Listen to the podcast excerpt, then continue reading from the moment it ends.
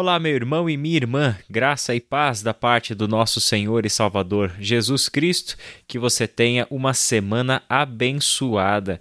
Nós vamos chegando à nossa última semana da série O Extraordinário da Vida Cristã, Princípios do Discipulado no Sermão do Monte, fechando o capítulo 5 do Evangelho de Mateus. E lembrando que a partir de domingo nós iniciaremos uma nova série dando sequência ao Sermão do Monte agora focados no capítulo de número 6. O texto proposto para este devocional de hoje, que é o de número 36 da série, é o de Mateus, capítulo 5, de 43 até 48, e também o texto do Evangelho de Lucas, capítulo 6, do versículo 27 até o versículo 36. Como na pregação de ontem a nossa leitura foi no texto de Mateus, hoje nós leremos o texto de Lucas, que é o texto paralelo do Sermão do Monte em que Jesus trata o assunto do amor aos inimigos. Começando no versículo 27, diz assim: Mas eu digo a vocês que estão me ouvindo: amem os seus inimigos, façam o bem aos que o odeiam, abençoem os que os amaldiçoam, orem por aqueles que os maltratam. Se alguém lhe bater numa face, ofereça-lhe também a outra. Se alguém lhe tirar a capa, não o impeça de tirar-lhe a túnica. Dê a todo aquele que lhe pedir, e se alguém tirar o que pertence a você, não lhe exija que o devolva. Como vocês querem que os outros lhes façam, façam também vocês a eles. Que mérito vocês terão se amarem aos que os amam? Até os pecadores amam aos que os amam. E que mérito terão se fizerem o bem àqueles que são bons para com vocês? Até os pecadores agem assim. E que mérito terão se emprestarem a pessoas de quem esperam devolução? Até os pecadores emprestam a pecadores, esperando receber devolução integral. Amem, porém, os seus inimigos, façam-lhes o bem e emprestem a eles, sem esperar receber nada de volta. Então a recompensa que terão será grande, e vocês serão filhos do Altíssimo, porque ele é bondoso para com os ingratos e maus. Sejam misericordiosos, assim como o Pai de vocês é misericordioso. Com essas palavras de Jesus, acredito que todos nós nos deparamos com uma dificuldade. A pergunta que nós podemos formular é como isso é possível?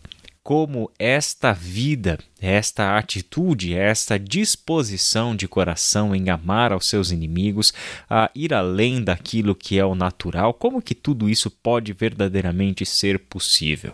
O mandamento de amar o inimigo é uma necessidade absoluta e até mesmo vital para aqueles que são os discípulos de Jesus. Só que ao mesmo tempo, amar o inimigo parece ser impossível aos olhos humanos. Só que é justamente aqui, neste cruzamento entre aquilo que é necessário e o que parece ser impossível, é que nós podemos entender o valor da obediência do discípulo e também da graça de Deus. Precisamos levar em consideração que esta vida é possível porque é assim que Jesus nos chama para ser. Jesus jamais colocaria diante de nós um estilo de vida impossível de ser praticado. Jesus estava olhando para a comunidade dos discípulos como a comunidade que ele próprio haveria de formar. Ele não está dando essas palavras para pessoas que não o seguiriam e que não estariam com ele na vida do discipulado. Ele está, sim, preparando os discípulos para trilharem estas jornadas, do lugar onde elas estão, daquilo que é o comum, ordinário e natural para uma vida extraordinária, além destes padrões comuns, uma vida totalmente nova, potencializada pela presença do Espírito Santo de Deus na vida dos discípulos. Então, quando nós fazemos essa pergunta, será que é realmente possível vivermos desta forma? Nós temos duas perspectivas em conflito, em choque.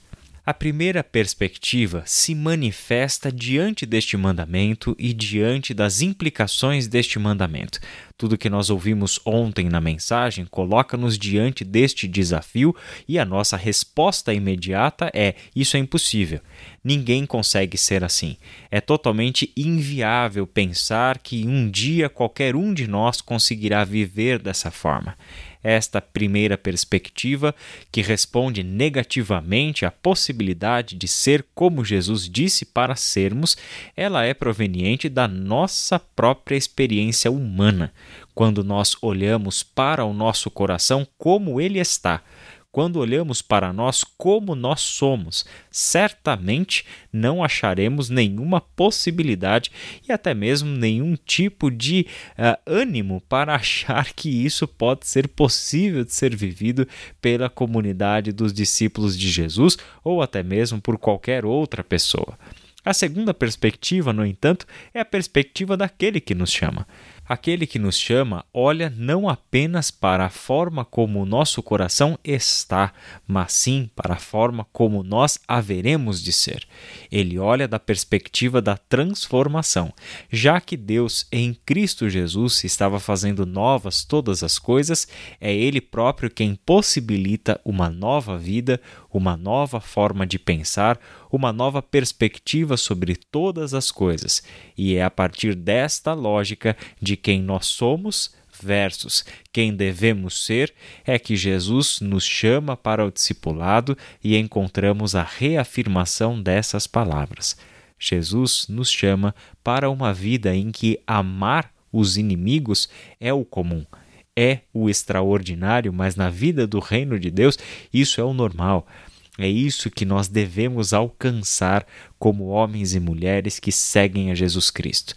Por isso, a nossa recomendação é mantermos isso no nosso horizonte, não em uma atitude de negação, cegados que estamos para a realidade do reino de Deus, porque só conseguimos enxergar as coisas da perspectiva humana.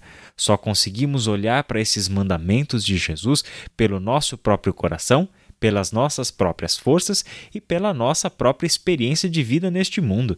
Mas Jesus nos chama para um outro patamar. Jesus nos chama a olhar com uma perspectiva diferente, e é a perspectiva daquele que nos chama que de fato nos interessa. Existe uma passagem da vida de Pedro com Jesus que talvez nos ajude a enxergar isso com uma clareza maior.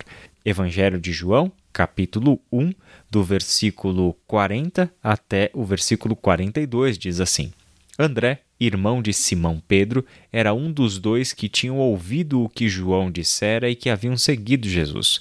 O primeiro que ele encontrou foi Simão, seu irmão, e lhe disse: Achamos o Messias, isto é, o Cristo, e o levou a Jesus. Jesus olhou para ele e disse: Você é Simão, filho de João, será chamado Cefas, que traduzido é Pedro. O Evangelho de João coloca esta cena logo no início do ministério de Jesus e do relacionamento dele com Pedro.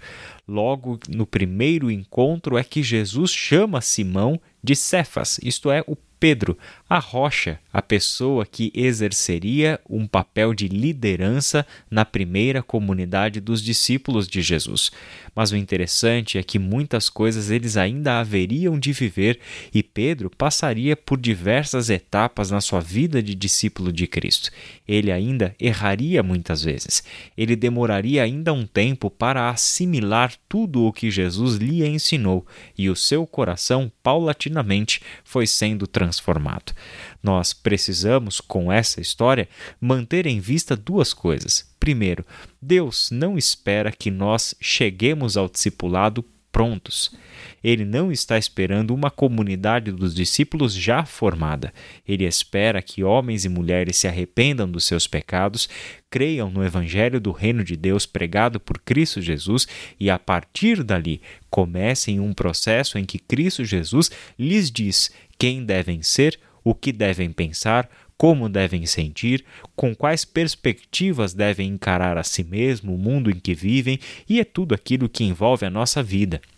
E em segundo lugar, ele espera que a comunidade dos discípulos mantenha ativa a sua participação na construção de um coração de acordo com a vontade de Deus.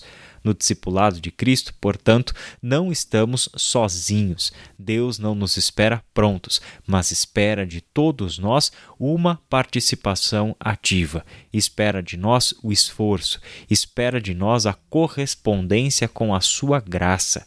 Espera que a comunidade dos discípulos entenda que estes ideais tão elevados propostos pelo discipulado de Jesus são atingíveis porque a graça de Deus está conosco todas as vezes que fazemos o nosso autoexame à luz das Escrituras e percebemos que existem ajustes finos para serem feitos da nossa vida, ou até mesmo existem ajustes estruturais para serem resolvidos na nossa vida, sempre que isso acontece, entenda isso: você não está sozinho. O Espírito Santo de Deus é quem está te tornando consciente dessas coisas por intermédio da palavra dele, assim como é o próprio Espírito Santo de Deus, por um ato de graça divina, é quem vai poder trabalhar juntamente com você nestes aspectos de transformação da nossa vida. É dessa maneira dinâmica que o discipulado de Cristo acontece. Não fazemos nada sozinhos. Atingir estes ideais, sem dúvida, exige de nós uma mente transformada que enxerga as coisas a partir dos olhos daquele que nos chama ao discipulado. Vamos orar? Senhor nosso Deus e nosso Pai, nós te damos graças por mais esta semana que se inicia e podemos iniciá-la em torno da tua palavra, buscando a tua orientação. Obrigado, Pai, pelo teu Santo Espírito que vive em nós, que torna possível estas palavras não serem meras palavras ou ideais, mas se torna palavra viva no nosso coração a serem traduzidas na nossa maneira de viver. Dependemos totalmente da ação do teu Espírito, assim como queremos, Pai, nos engajar neste processo de transformação, colocando todo o nosso esforço, diligência empenho para que a tua obra seja feita em nós. Em nome de Jesus. Amém.